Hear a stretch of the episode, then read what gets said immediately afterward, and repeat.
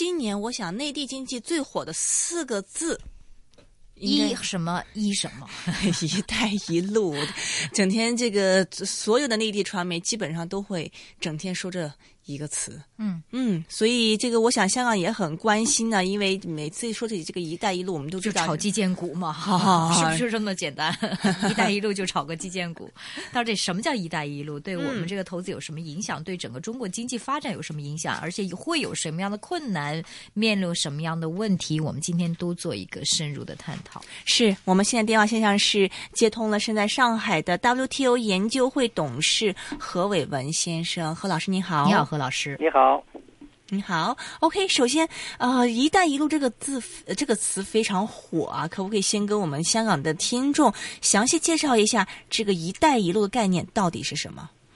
啊，这样，“一带一路”它是两个事情，一个是一带，嗯，一带呢就丝绸之路经济带，就是大致上沿着中国古代通往西域，就是中亚这个那条丝绸之路的路线。把沿途的国家进行合作，跟中亚、中东欧国家一起串起来，建立一个经济带。那么沿途这些国家呢，我们首先是在硬件上，就是要大规模的建一些互联互通了，包括公路、铁路啊这个。然后呢，在软件上，在贸易体制上面呢，大家探讨建立贸易便利化，最后是贸易自由化，啊，便利贸易和投资。第三，在人文上加强这个交流。而且呢，在原这个这一带路线上，可以建若干个工业园、产业园，建立紧密的经济伙伴关系。这个是路上的，啊，而且主要是西向的，呃，这是丝绸之路经济带。还有呢，就海上丝绸之路，这叫一路。这海上呢，主要是南向、西向。首先是南向，东南亚、东盟十国，然后呢，再拐个弯儿，经过印度、巴基斯坦、孟加拉，然后再往西亚这边走。呃，所以呢，最后还可以达到北非。所以从北从海上的这一条丝绸之路，这是我们新创的，就过去没有这么，但是过去也有啊，郑和下西洋，他也有走过这条路。嗯，哎，所以呢，我们也大概呢，这个不完全吻合了，也是这么一个路线。呃，做法呢和路上的丝绸之路经济带经济带呢是基本上是类似的，也建立密切的贸易投资合作关系，建立经济上的密切的伙伴关系。最后，这个“一带一路”最后的，你看看这个指向，呃，是朝向它的目标最像是朝向欧洲的，朝向西欧，呃，一直可以通往的鹿特丹，所以最后是朝向欧亚经济贸易一体化的这个大板块这方面去发展。当然，这是长远、长远的目标了。嗯，呃，我想很多人都非常关心，为什么现在要提出这个“一路一带”的概念呢？啊。那是我觉得这是以习主席为领导的这个新的一届领导集体呢，在原有基础上发展出来的。实际上，过去我们也做了很多基础上工作，但是没有这样鲜明的提出来。比方，我们过去有一个上海合作组织，那么是跟中亚的合作，而且正在讨论中国跟中亚的自由贸易区。然后，中国跟俄罗斯的这个经济合作也是大幅度的在提升。然后，中国跟中东欧这个合作板块呀，这个过去已经做了很多工作。然后，中国跟欧盟那更是这样做。所以呢，我们从这条路线上看，过去也做了很多基础工作。然后朝南边看呢，中国跟东盟十国现在是自由呃贸易区已经有十年了，现在要进入新的这个升级版，要是钻石十年。然后跟印度现在都在这几年要逐渐的发展关系。所以我们讲呢，这个过程呢是工实际工作，过去做了很多，但是把它这样鲜明的概括为“一带一带一路”，我觉得是一个很大的战略。呃，对于无论是对于中国的发展，还是对于世界经济的这个格局的这个进一步的意这个重组和持续可持续发展，都有很重要的意义。嗯哼，但是呃，我们之前跟中亚那一些国家，包括跟东盟的这些国家，这个啊经贸关系啊，是啊以前是很紧密吗？还是说其实我们做了很多工作，还会有很多的阻挠在里面呢？呃，这样的，这两者有不同。嗯，呃，中国跟东盟十国来讲呢，这个过去十年的贸易发展非常大。嗯啊，你看看去年中国跟东盟十国双边贸易额已经达到四千四百一十亿了。呃，这个仅这是东盟作为一个总体，应该是中国的第三大贸易伙伴。啊，第一大是欧盟了，五千七百亿；第二是美国，五千二百亿；第三就东盟，四千四百亿。而且，克强总理最近在东亚峰会上面已经说了，呃，就是争取到二零二零年，中国跟东盟双边贸易达到一万亿啊，这样有可能东盟要超过美国，成为中国第二大贸易伙伴。所以这方面发展还是比较相对还是比较快的。嗯，中国和的贸易发展也很快啊，当然呢是受到一些局限行业结构的局限呢。这个去年中俄贸易也就是九百个亿还不到一点，啊，这个相对对两国的这个经济规模来讲还不够。中国和东中亚的几个国家贸易规模相对比较小，客观上看呢，中亚这几个国家呢经济规模也比较小，呃，所以呢这方面还有很大的发展余地。然后通过这个进一步再往东中东欧走，中国和中东欧的发展，那这个贸易呢这几年发展比较快，啊，所以呢就是我们想呢这里边主要的一个要大幅度提高是中国跟中亚的贸易，然后呢中国跟南亚的贸易，特别是跟印度的贸易。嗯哼，呃，但是我想知道是说，其实呃，这个中国呃这一些年来呢，这个关于呃这个东盟的这些关系，其实我们都知道，这个美国现在有这个重返亚太的这个战略嘛，所以这里面会不会有很多的这个阻挠在里面呢？呃，实际上我和很多美国朋友啊，那个包括专家啊，包括官员，呃，因为我作为一个研究人员呢，跟他们多次交流。他们现在拼命跟积极搞的呢是 TPP 啊，是跨太平洋的伙伴关系。那么他们认为呢，现在中国推进的中国跟东盟自贸区的升级版，以及是 RCEP，这是东盟主导的了，东盟十加六。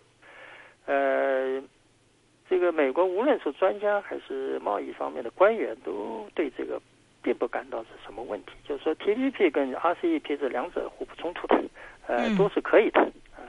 那么从我们的角度来看呢，就是说美国现在在重返亚洲，这个对中国实行海上的丝绸之路这么一个战略，呃，具体说第一步跟东盟的合作会不会有影响有冲突？我想不是太大，这个问题不是太大。第一呢，这个美国重返亚洲主要是政治上、军事上的地缘政治。嗯，从贸易上讲呢，它的意义并不大。你看那个，就从 TPP 来说吧。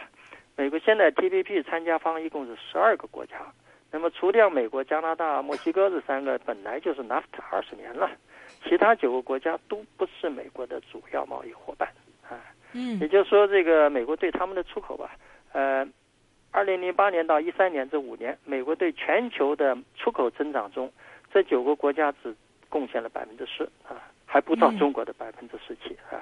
嗯，另外呢，美国跟东盟十国加上日韩加上澳大利亚，它的贸易总额跟中国同这些国家的贸易总额比，二零零八年美国只有中国同他们贸易总额的百分之六十八，二零一三年只有百分之五十。所以呢，这个而且美国跟他们这些国家加在一起的贸易额赶不上美中贸易额，所以从贸易上讲呢，我觉得不是一个主要大的问题啊。呃，另外你看看就是 TPP 啊，根据那个。亚太经合组织啊，PECC 的一个调研报告，就是 TPP 如果成功谈成达成协议，到二零二五年可以为全球经济的 GDP 增加两千二百三十三亿美元，但是 RCEP 可以增加六千四百四十亿美元，所以呢，TPP 呢还有美国重返亚太，在贸易上并不是主要的。嗯哼，我们就从这个，我们先先讲这海上丝绸这一块，这个经济带啊这一块，呃，其实我们都知道，这个中国跟呃在南海上是有很多的这个纷争嘛，在 这方面。那么，对对对，然后这一方面，你想这个这个运输啊这一方面，会不会有一些的，比如说这个地缘政治一些风险在里面呢？然后对这个贸易啊啊造成一些影响呢？呃，从目前来看呢，这个同南海上的纷争主要两个国家，一个菲律宾，一个越南，不是说东盟十国啊。你像马来西亚这个，它当然也有一些矛盾，但它不讲啊。他说我们说，所以我们要很好的处理跟我们这个南方邻国的关系，就是我们通过这个双边谈判，通过大家协商来解决。呃，这是我们一直的原则啊。而且呢，从中国跟东盟来讲呢，一直搞了一个南海共同区。用这个共同这个守则的这个宣言，呃，所以呢，大家都有共同规范可循。所以说，共同基础和这个共同准则是存在的，关键是我们要做好它。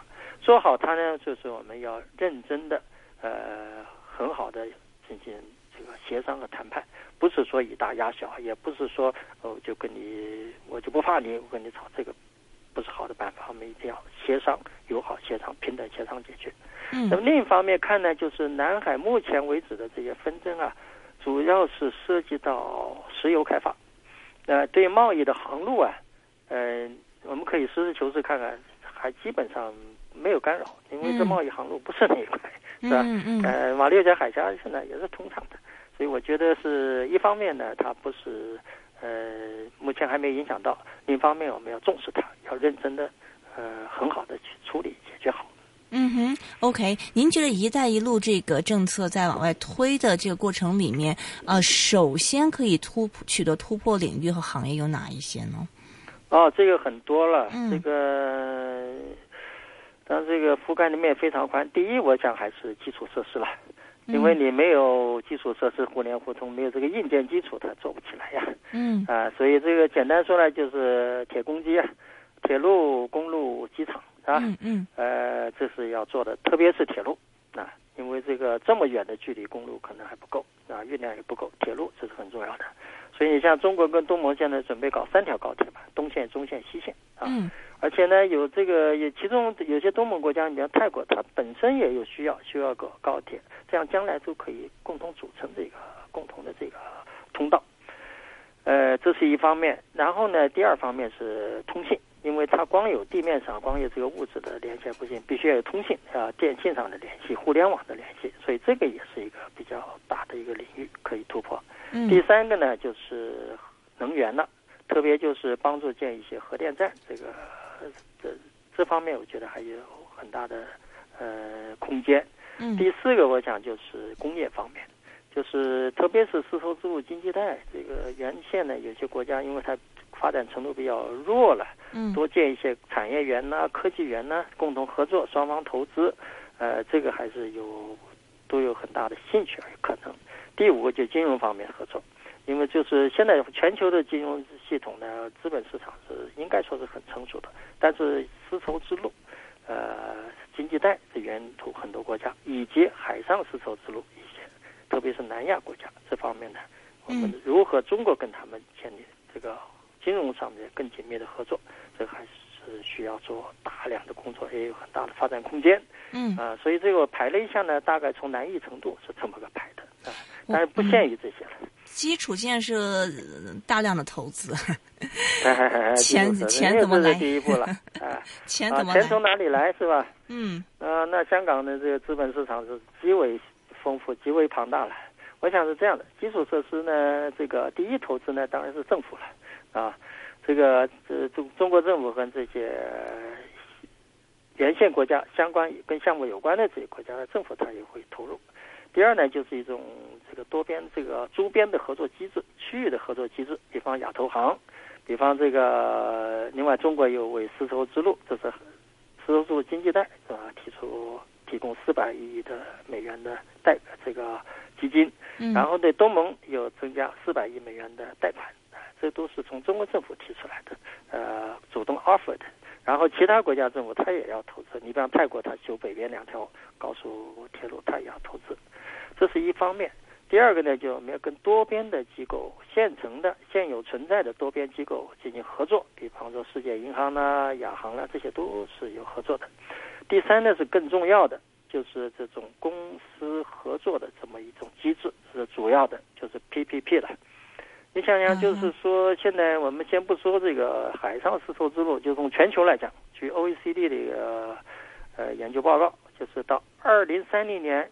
这个全球需要新增基础设施投资的要有七十万亿美元，大体上每年需要四万亿，是吧？嗯。那么这么多钱呢，看来是很吓人的。但是现在资本市场就全球资本市场可以提供的资金来源呢，六百九十万亿，相当于它的十倍。所以说我们要用好这个资金。所以现在的客观情况是矛盾的，一方面是很多的项目寻找资金，另一方面太多的资金寻找合适的项目。这样呢，就是说中国和这个一路“一带一路”的这个其他国家很好合作，我们建立一个平台，就是说我们要提供专业的咨询、专业的帮助，使得这些基础设施项目在经济上可行，在这个从长远看的投资上是是是合算的，这样吸引私人的资本来投资。第二呢，就是我们通过政府和官方的合作呢，这样这个官方出面支持和参与，这样提高项目的可信度，这样吸引呢私人来投资，降低风险。所以我想，关键的我们如果把这些做得好，那么资金的应该是不是个主要问题。嗯，从政府层面来讲的话，我们知道中国当然有很大的热情来推动这个“一带一路”发展嘛，然后也提供了提供了很多资金出来，但其他政府的这个热情有有有有多大呢？这个动力？呃，我想是这样的，嗯呃，主要问题还不是个热情够不够，嗯主要问题可能是它本身的这个政府的这个资金本身的能力是有多少啊嗯？一般政府现在都资金都比较困难。我想政府资金前面说过了，呃，固然很重要，但是从量来讲不是主要的，主要还要从资本市场上来嗯吸引这个。我想在这方面，香港可以起到极大的作用嗯呃，资本市场上，但是资本是来投资。做投资就是，你比方说有嗯些基础设施的项目，它发行嗯债券，专项的债券啊，在资本市场融资，这个都是很平常的。另外就是很多吸引私人的这个大的一些资金、呃基金，它进行投资，这个是常见的现象。嗯，但是问题我我们知道这个，比如说中国的这个高铁走出去，当时记得在这个沙特那边建一条高铁，然后中间呃不知道什么原因，反正就就停了。反正当时的他们损失很大嘛，包括之前在泰国建设高铁也是，总嗯。泰国这个政治比较动荡，然后一换这个总理，那高铁又是诶延迟这样的，不确定性很对对呃对但是这个我们基础工作都做了，呃，嗯就是中国这一头，云南这一头又是投了好多钱，后来那边缅甸暂时不做了。啊嗯哼，嗯哼，这不确定性这么强，您觉得这从如果大头都从资本市场上来这个吸引资金的话，这个可行性高吗？呃，如果说是这么个不不稳定的话，资本市场它当然不敢投了。是资本市场只能投资这个呃风险这个可控，嗯而且呢盈利比较清楚的，这嗯样才能够吸引。所以我想就是很多这个项目啊，呃，但是反过来你可以看呢，非洲你可以说非洲这个基础设施投资啊应该风险也很大，但是中国在那儿投资现在越来越多啊，并没有因此止步。所以呢，我们想呢，这个事情要两方面看。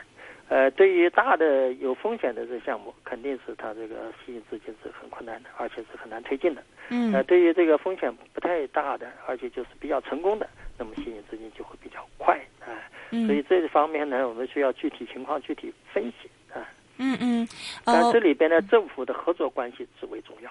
嗯，“一带一路”，您觉得这一带跟这个一路哪方面这个政治方面的这个动荡或者是风险大一点呢？哪方面可能这个小小一点的投资方面可能更加的稳阵一点的呢？呃，应该说是现在 这个这个要具体国家具体分析，呃，嗯。免得我说哪个地方风险大，就是不是对那那些国家的政府有看法了，呃，不好这么评论，我们嗯。只能说具体情况具体分析。目前从看呢，就中亚啊，它还是比较稳定的。嗯嗯嗯。呃，但是中亚的一个大的问题就是它资金还比较缺乏，基础设施比较落后。嗯。呃，因为它很多地域上都是沙漠了，所以这样做起来了，呃，有一定的困难嗯、但是呢，呃，从从政府至少讲呢，这方面风险不是不是那么大，就是就稳定性还比较好一些。嗯呃，但是从那个东盟来讲呢，我觉得东盟大多数国家还是稳定的啊。有些呢，你像缅甸，它那个项目的呃后来下马，并不是因为政治风险，而是因为经济上的原因。呃嗯所以我们还要具体情况具体分析。你像墨西哥，啊、那这个很很多人都举这个例子，这 个呃，这个你看看，我们都中标了，最后就取消了，哎呀，这个这个风险太大了。但是我们也不能把它，要具体分析，它不是一个完全的政治风险，并不是因为政变了它不认账了，是吧？嗯而是它国内的原因啊、嗯所以呢，虽然我们有实力，他因为它还要招标，是吧？嗯当然，我们是前期做了那么多工作都损失了，他有适当赔偿。但是我们如果有实力，我们肯定要参加他新的招标了。呃，有实力我们不怕竞争了。但如果竞争不过，那是我们的问题了。OK，呃，我们这个香港这边说到“一带一路”，大家首先想到是哦，国内有很多的这个过剩产能啊。那么通过这个“一带一路”可以消化这个过剩产能，所以我们的香港这边这个基建股炒得很厉害呀。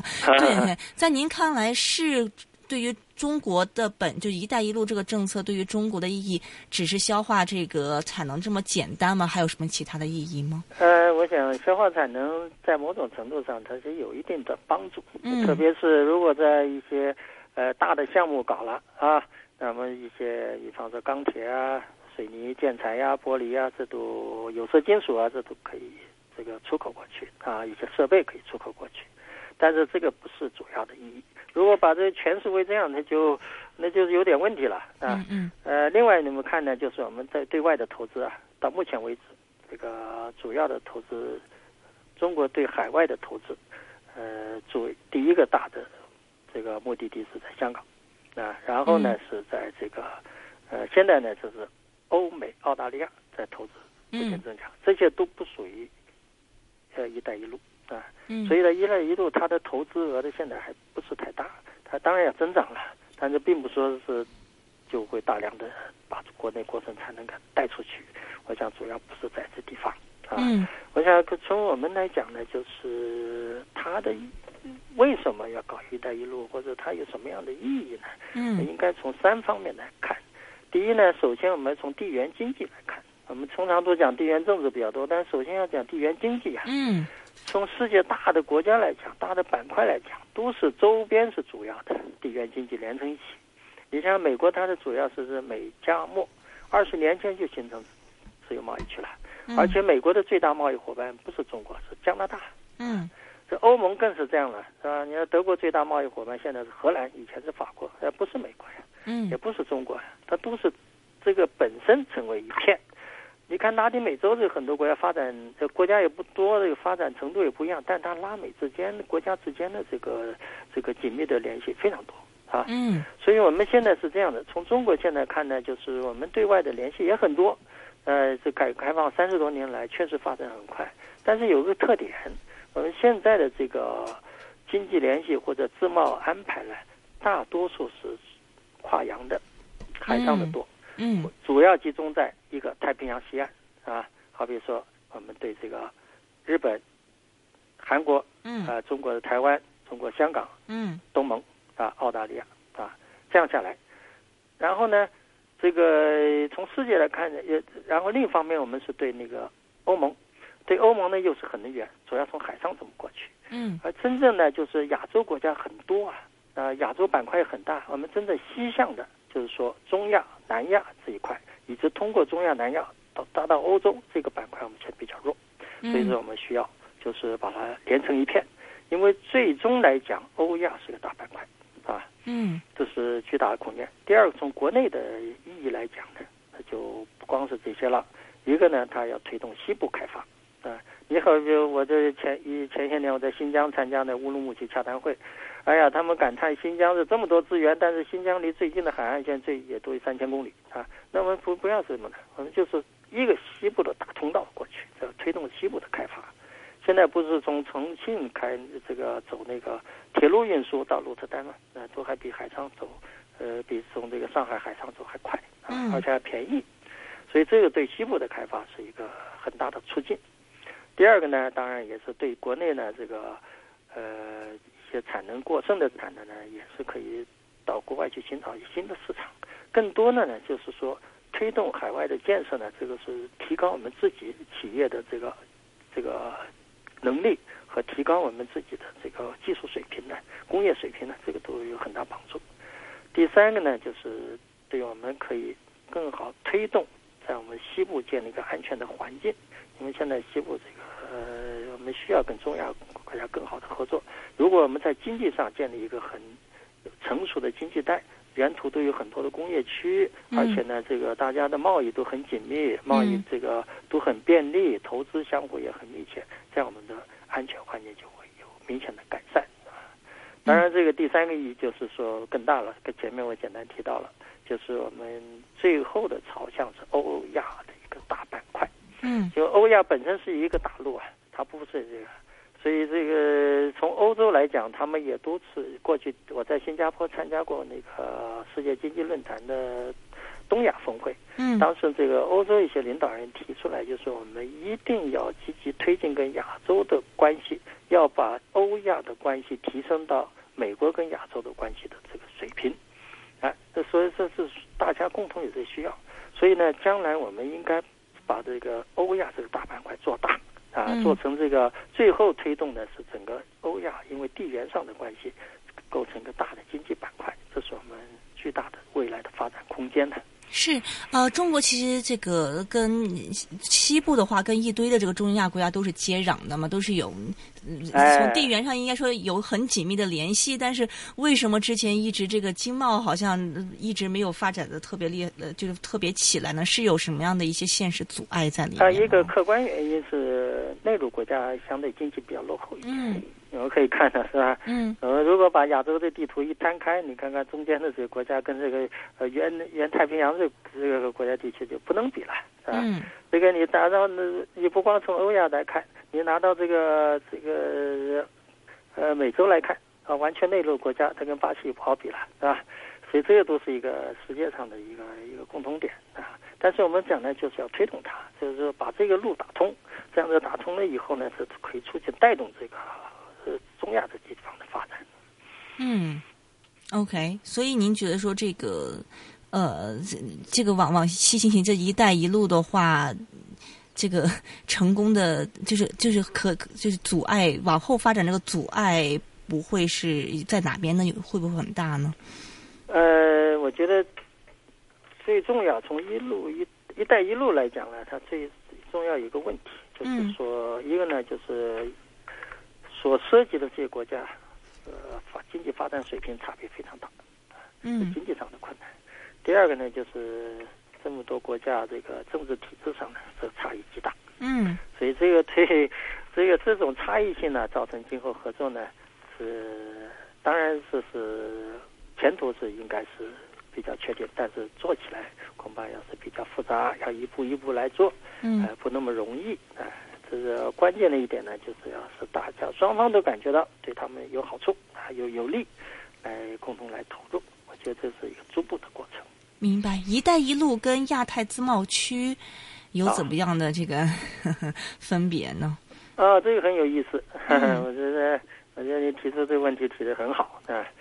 呃，亚太自贸区我们看的是。目前它的概念，它的这个地理概念是覆盖是 APEC 的二十一个成员，啊，那么这里呢，这个跟“一带一路”它的这个所涉及的国家是部分的重合，主要的重合部分是东盟这一块，嗯。啊，呃，然后呢，这个其他呢，我们从 APEC 来讲就是 FTAP 是吧？FTAAP 这个呢，它主要是从中国这个角度来看，主要是东向南向的。嗯，然后呢，这个“一带一路”呢，这个主要是西向南向，只有南向这一块，南向的一部分，因为印度不包括在亚太自贸区里边，呃，重叠。嗯，这种不是完全重叠，仅仅部分重叠，这个也并不奇怪。你比方这个，呃，美欧他要谈那个 TTIP 嘛，谈那个跨大西洋的伙伴关系，但是呢，这个欧盟本身它已经自贸区了。嗯嗯。那个美国本身那个北美它也是自贸区了。这两者又有重叠，但是这个不奇怪，可以搞的啊。嗯哼，不过呃，这个如果说这一带一路，包括这亚太自贸区往下不断不断的推进，其实你到最后中国做就是说是其实整合了整个啊亚洲或者甚至是欧亚的这么样的一个经经贸经贸体系，然后就形成一个可能是甚至是欧亚的这种经济共同体嘛。但是这个美国能愿意吗？我们看这个美国这两天打俄罗斯打得很厉害。呃，他是这样的，呃，因为中国搞这个呃“一带一路”啊，嗯，它不针对美国啊，呃，所以呢，因为美国为什么打压俄罗斯？这俄罗斯乌克兰那上面，俄罗斯不让步，是吧？而美国呢，把乌克兰作为一个大的这个地缘政治的一个大的桥头堡、大的基地，因为就按照布尔金斯基说的话。如果没有了乌克兰，俄罗斯就不可能是欧亚帝国，只能是个亚洲帝国啊。嗯，所以乌克兰至关重要。要把北约扩到乌克兰、俄罗斯边境，那这俄罗斯绝对不干，是吧？是这个原因造成的。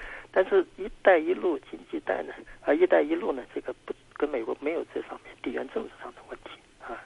但是美国会在经济上面他感到，就是说，如果你这个真正做大了，那对他的这个可能他的主导地位可能会影响。但是现在“一带一路”呢，因为还在早期阶段，而且这个发展过程讲的是很慢的，所以目前可能我觉得还不是什么问题。但是在目前的问题，我觉得是主要是在亚太自贸区上面。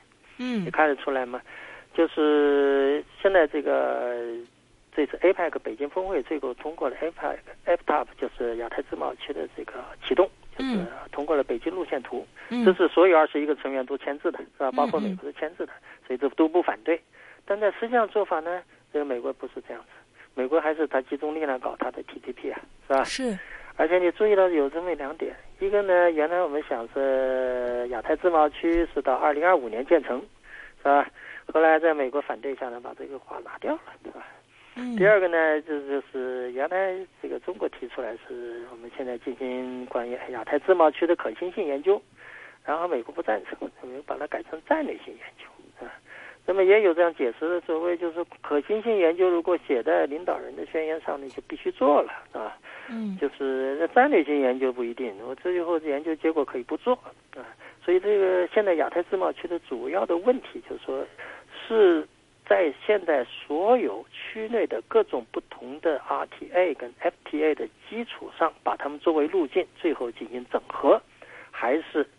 就以 TPP 来变成它，这个美国现在做的集中量做好 TPP，因为亚太自贸区不是凭空产生，它已经明确讲了，在目前这些路径完成以后再来组成，是吧？那么这些路径如何做好？那美国做我 TPP 做好，你们就按这个来吧，啊，所以这个将来可能是亚太自贸区的一个主要问题。呃，亚太自贸区所受到的这个面临的最大问题主要在这儿，而不是一一一路呃一带一路啊。嗯哼。明白，最后一个问题吧。我想所有的您，您也是这个 WTO 研究会的嘛？对于这个每每个地缘的这个经贸关系有很深入的一些了解。您认为说，比如说我们现在的这一些啊，中国企业走出去啊，或者说中国这个企业对外投资的话，这个眼眼光应该着着眼到哪边比较合适一点呢？就在这个“一带一路”这个概念之下，您觉得？呃，我觉得是这样。因为企业走出去呢，并不是为了响应政治号召，嗯，而是企业本身全球化发展的一种客观需要，嗯，我们一定要着眼于企业自己的按照经济规律办事，嗯，你比方说海尔，它做的很成功，嗯，啊，它在全世界很多个点、很多研发中心、很多生产基地，所以被欧洲的 Euromonitor 连续五年评为呃白色家电第一品牌，嗯，这是它本身发展的一种需要。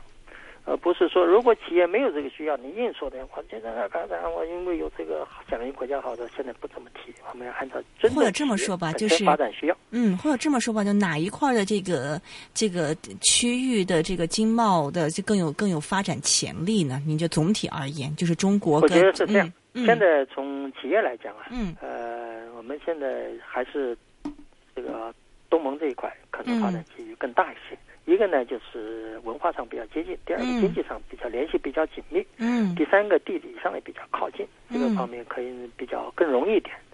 呃，然后呢，就是这个发达国家了，欧盟了，美国了，这当然它不属于一呃“一带一路”了。嗯嗯。呃，但是从我们投资来讲，现在投资发达国家投资相当势头相当猛。嗯。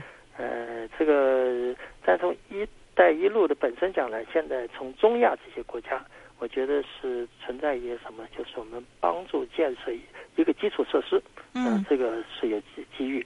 第二个呢，就是建立一些工业园，这是有机遇。